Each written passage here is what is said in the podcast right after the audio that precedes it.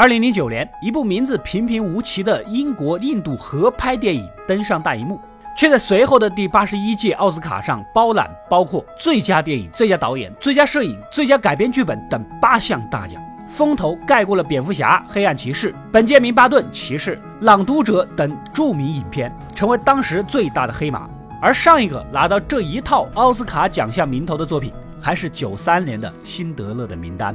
实力可想而知，它真实记录了印度贫民窟里血淋淋的苦难史，也描绘了一个在黑暗中寻找希望的纯真童话。它就是贫民窟的百万富翁。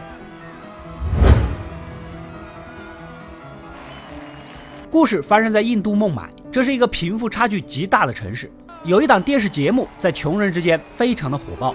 叫做谁想成为百万富翁？参加这个节目的人要回答一道道不同知识面的题目，完成所有就能获得上百万美元的奖金，从此翻身改命。选手每答对一题，奖金就会积累，越往后金额呈几何倍增长。也可以中途选择收手，如果答错了，之前的奖金全部都会清零。我们的男主贾马尔出生在贫民窟，是个端茶送水的接待员儿。这个没文化、没地位的小伙来参加节目，明显就是炮灰。很多高学历的博士啊、专家都无法答对几题，他又能如何？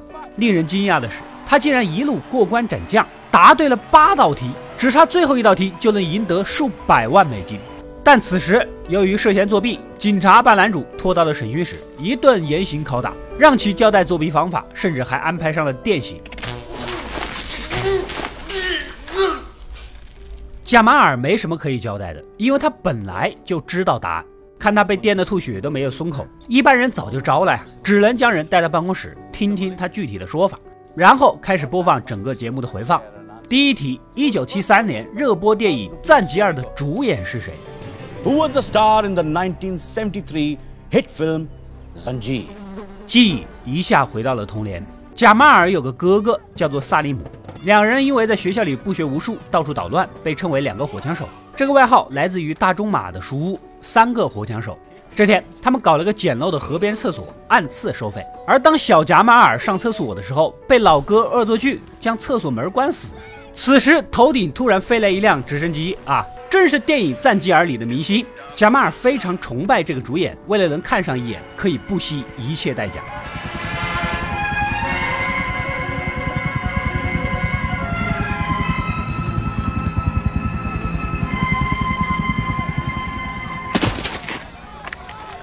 顶着一身黄金甲，吓得路人是连连躲闪，反倒冲到了最里面。更幸运的是得到了主演的签名。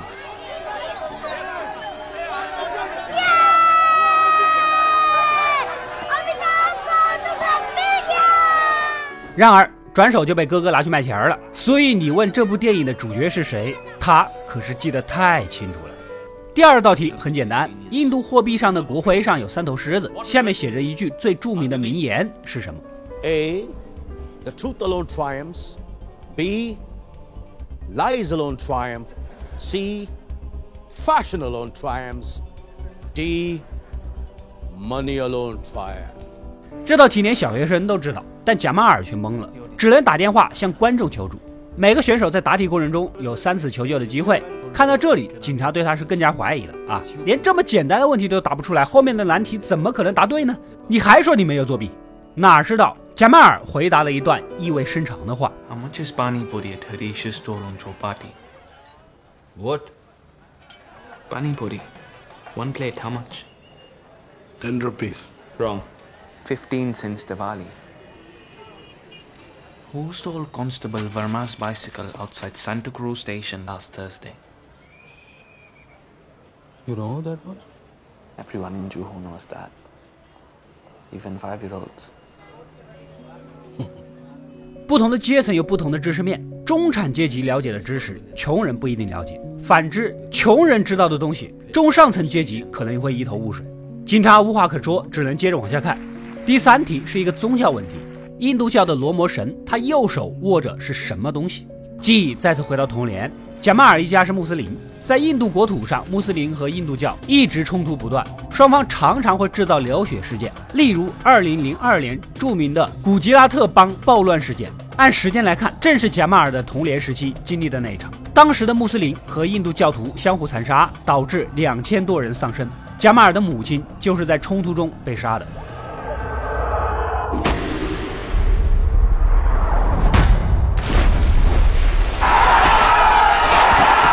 在和哥哥逃跑的过程中，看到了一个打扮成印度罗摩神的小孩，面无表情的望着他们，隔岸观火的看着这场惨剧。而男孩手中拿着的是一把弓箭。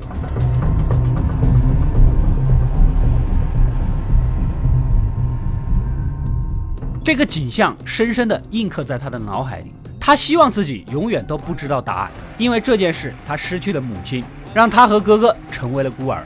第四道问题，关于一首名叫《拥抱圣光》的歌。自从那次流血冲突后，他们认识了女主，女主也是一个孤儿，父母被狂热的印度教徒打死，三人一起逃跑了。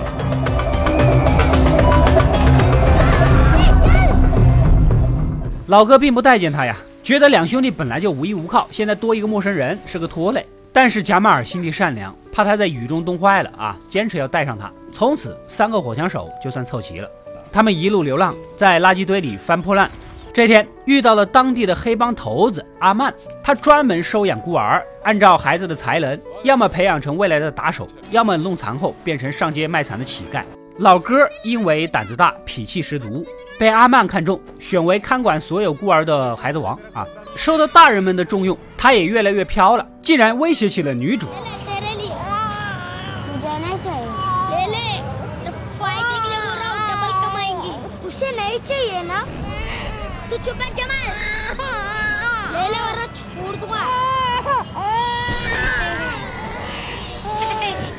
而贾马尔跟女主相处久了，相互很依恋，常常一起畅想未来。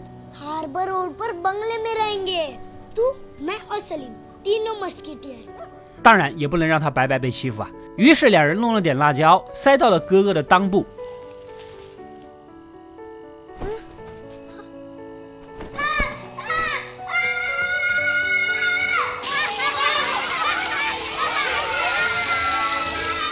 第二天晚上，阿曼把一些孤儿都召集过来，毒瞎他们的眼睛，因为残疾小孩更能获得富人的同情心。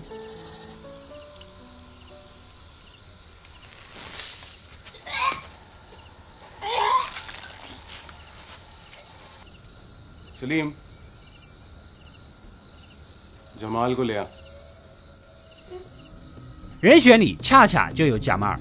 趁此机会，正好也可以考验一下他哥，看能不能下这个狠手，为以后成为心腹打手做准备。可毕竟是亲兄弟，再怎么狠，萨利姆也不可能把弟弟往火堆里坑。老哥拿起毒药就往大人脸上泼，拉上弟弟赶紧逃走。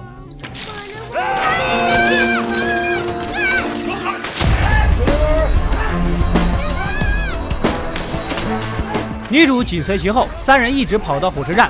两兄弟上了火车，正要把女主拽上车的时候，老哥突然露出了坏笑，松开了手。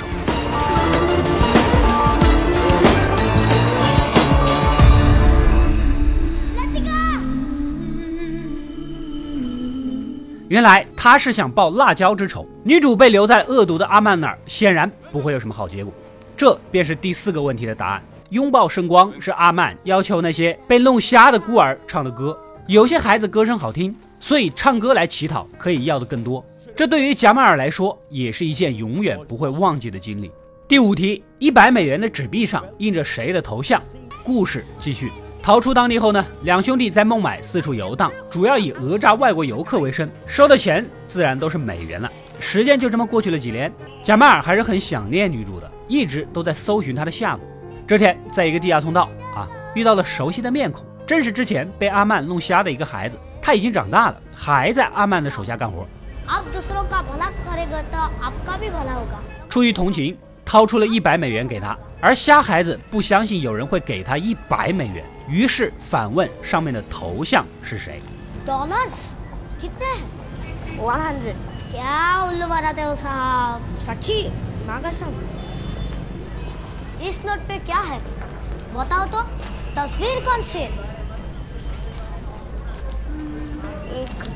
आदमी है बुढ़ा सा थोड़ा टकला है और साइड पे लड़की जैसे बाल है लंबे लंबे Benjamin Franklin 本杰明·富兰克林。第五道题的答案正是出自这里。第六题， 科尔特四五手枪的发明者是谁？故事继续，从瞎孩子口中得知了女主的线索后，顺藤摸瓜找到了红灯区，没想到她已经成了一个身姿妙曼的舞女。小贾马尔看的是魂牵梦绕啊，就连他哥哥也不禁赞叹。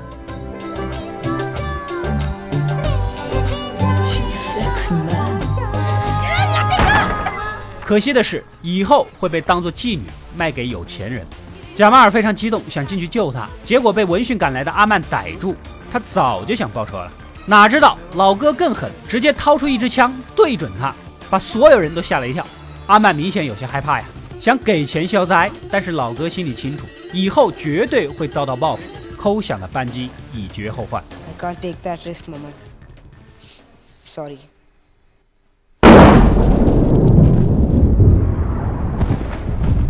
三人逃出来以后，住进了一家宾馆。老哥还是担心被阿曼的同伙追来，于是喝了点小酒壮胆，投靠了当地另一个黑帮老大。这个人和阿曼是竞争对手，眼看多年来的心腹大患被干掉，很高兴将人纳入了麾下。因为酒精的作用，回到宾馆，老哥竟然想强暴女主，男主是拼命阻止啊。然而老哥拿出了一把科尔特四五手枪，将贾马尔赶出了门。他还想反抗，但是女主也担心贾马尔的安危。决定主动献出自己的身体。Don't think he won't. I'm giving you five seconds. One, two. Go, Jamal. Go. j 所以第六题的答案就是出自这里。从那以后，贾马尔再也没有见过哥哥和女主了。警察听完这段故事，开始相信贾马尔说的是真的了。毕竟杀死阿曼算是谋杀的从犯了，这可比作弊严重多了呀！没人为了躲一个经济诈骗案自曝身上一桩命案。他现在还想知道一个问题：为什么要上这个节目？贾马尔之前在电话客服中心端茶递水啊，里面所有的话务员都在聊这档节目，他一开始也并不感兴趣，内心只有一个执念，就是找到女主。偶然间帮人顶班的时候，借机用电脑的数据库查了一下哥哥的电话。Hello, who is this? I'm calling from Excel 5 Communications, sir. As a valued customer, we are offering you a free upgrade with our friends and family.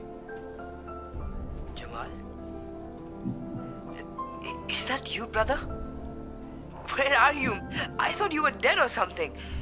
两兄弟虽然多年没见，但老哥一下就听出了弟弟的声音。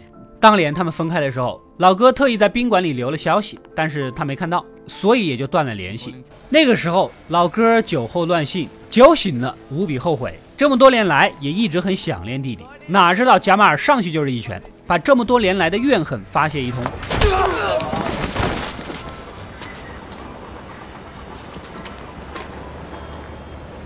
Mama's guys are after us. We just had to skip. 打完架，两人聊了起来。老哥提到自己还在给之前投靠的黑帮老大做事儿，而贾马尔问起了女主，老哥没有否认，只是说现在物是人非，早点忘记他吧。贾马尔觉得他肯定是知道女主下落的，只是有难言之隐。当晚就睡在了他家，发现出门执行任务之前，老哥总是先忏悔，像是对自己的所作所为的赎罪，悄悄的跟踪，一路来到了一处别墅。啊，抬眼一看，果然是梦寐以求的女主。为了能混进去，回头又来假装应聘洗碗工，终于在房子里见到了朝思暮想的女主。女主也百感交集呀，两人紧紧的拥抱到一起。原来她已经成了黑帮老大的笼中之鸟，脸上也是青一块紫一块的，没少被折磨。Your face. Thought you're right. Are you here? See you. You see me. Now what? Why does everyone love this program? It's a chance to escape. Isn't it? 此时电视上正放着《谁想成为百万富翁》的节目，贾马尔又想起了之前在电话中心，所有人都想报名，便好奇地问这档节目有什么吸引人的。女主告诉他，这是他们这种穷人脱离苦海的最后的机会。两人还没来得及多聊，黑帮老大就回来了，直接把电视节目换成了板球比赛。Why do you watch the shit TV?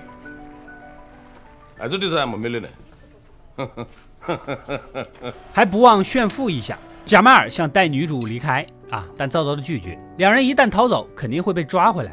就算侥幸成功，未来又靠什么生活呢？没办法，贾马尔立下承诺，以后每天五点，他都会在火车站等他。如果他什么时候想走了，随时可以过来。这就是贾马尔参加这档节目的原因。只要赢了百万奖金，两人才可以真正的脱离苦海。时间回到节目进行之时，第七个问题：剑桥商圈在英国什么地方？因为贾马尔在电话中心工作久了，里面客户啊都是外国人，因此对外国文化耳濡目染，答案早就烂熟于心了。但第八个问题就比较关键了：Which cricketer has scored the most first-class centuries in history？这题要是换做黑帮老大来回答，那就比较轻松了。但贾马尔是一头雾水。正在犹豫纠结之际，正好中场休息，主持人在厕所里告诉贾马尔，这个节目目前答对最多的人就是他自己。如果贾马尔能答对这题，就会超越他，而且他相信贾马尔能创造历史。Maybe it's written, my friend. I don't know. I just get some kind of guarding feeling. You're gonna win this. Trust me, Jamal. You're gonna win.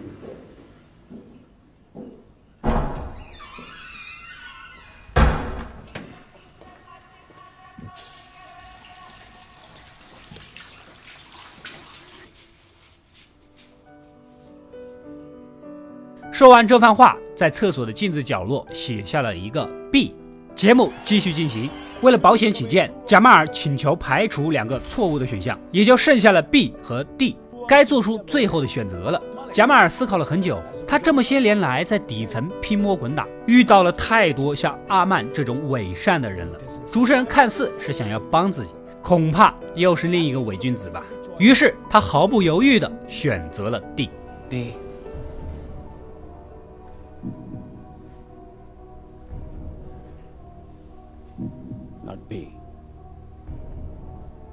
B. Ricky Ponting, the Australian great cricketer. D. Jack Hobbs. You know. So it could be B. Ricky Ponting. Or D. Jack Hobbs. Final answer D. 正是因为如此，主持人坚定地认为他作弊了。 节目结束，也就叫了警察把贾马尔给抓走调查。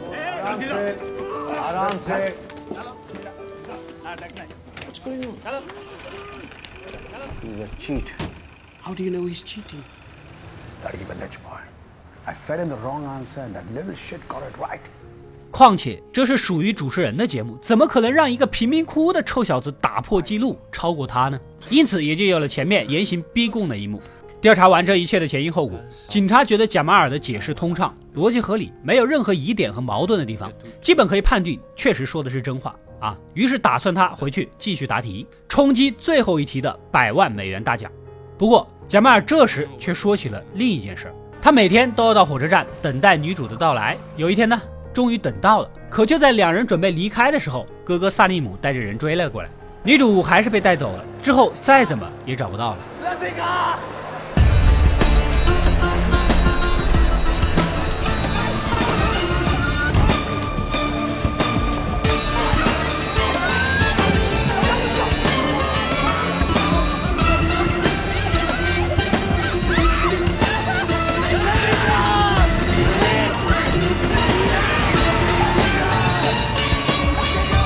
所以参加这档节目最重要的原因，就是相信女主会看到自己。事实也确实如此，女主和老哥从电视里看到了这一切，百感交集。特别是这个哥哥，被弟弟的执着打动了。这么多年来，他一直阻挠两人的爱情，甚至还霸占过女主的身体，心里极度的愧疚。老哥决定赎罪，拿出自己的手机，放女主赶紧去找弟弟。黑帮老大由他来对付。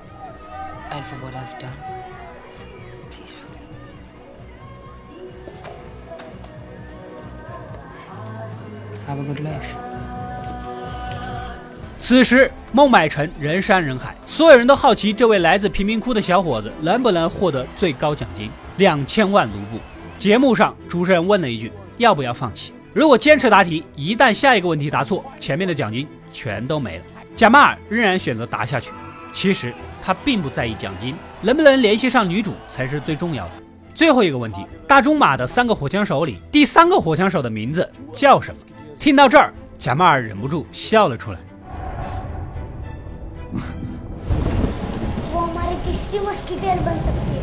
Final question for twenty million rupees, and he's smiling. 三个火枪手不就是指他哥哥还有女主这三个从小相依为命的小孩吗？但是他们从小都没怎么上过学，怎么可能看过这本书？只知道三个火枪手，却从来不知道三个火枪手的名字。他使用最后一次求助的机会拨打给哥哥，没想到接电话的人就是朝思暮想的女主。It's ringing.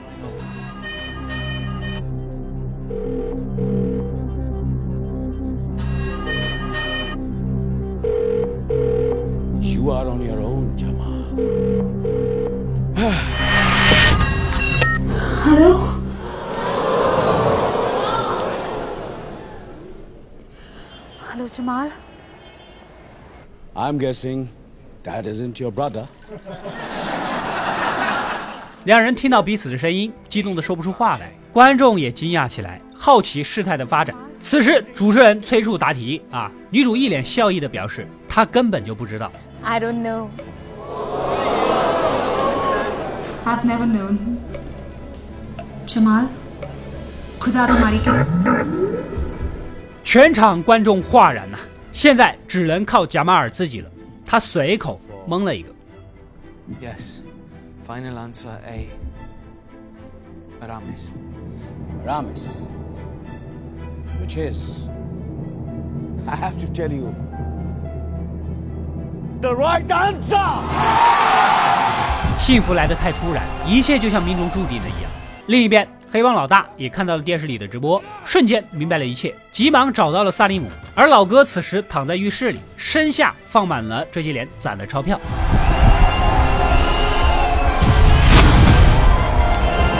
门被打开，他一枪干掉了黑帮老大，解决了弟弟和女主的后顾之忧，但随后就死在了乱枪之下。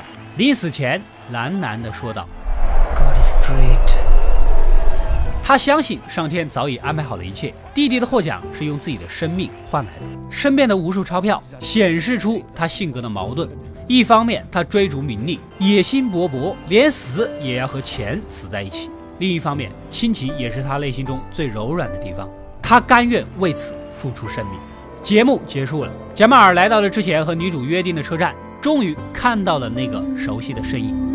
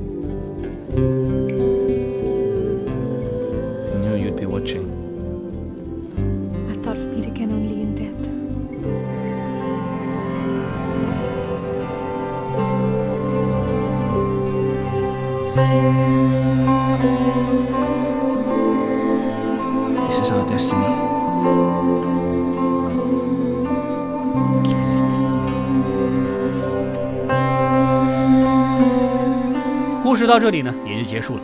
印度片一直都以浓厚的民族歌舞元素声名远扬，很少人知道，其实，在光鲜亮丽的歌舞片背后，印度电影还是会描写底层人的悲欢离合。而贫民窟的百万富翁还原了最真实的印度贫困问题。孟买有着亚洲最大的贫民窟达拉维，却又是整个印度最富裕的城市。这个达拉维占地面积只有两平方公里，却生活了近一百万人口，以捡垃圾为生。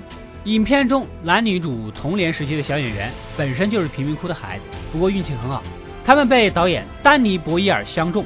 作为回报，导演出资资助他们的教育，直至成年。但是想一想，还有那么多没那么幸运的儿童，他们又该何去何从呢？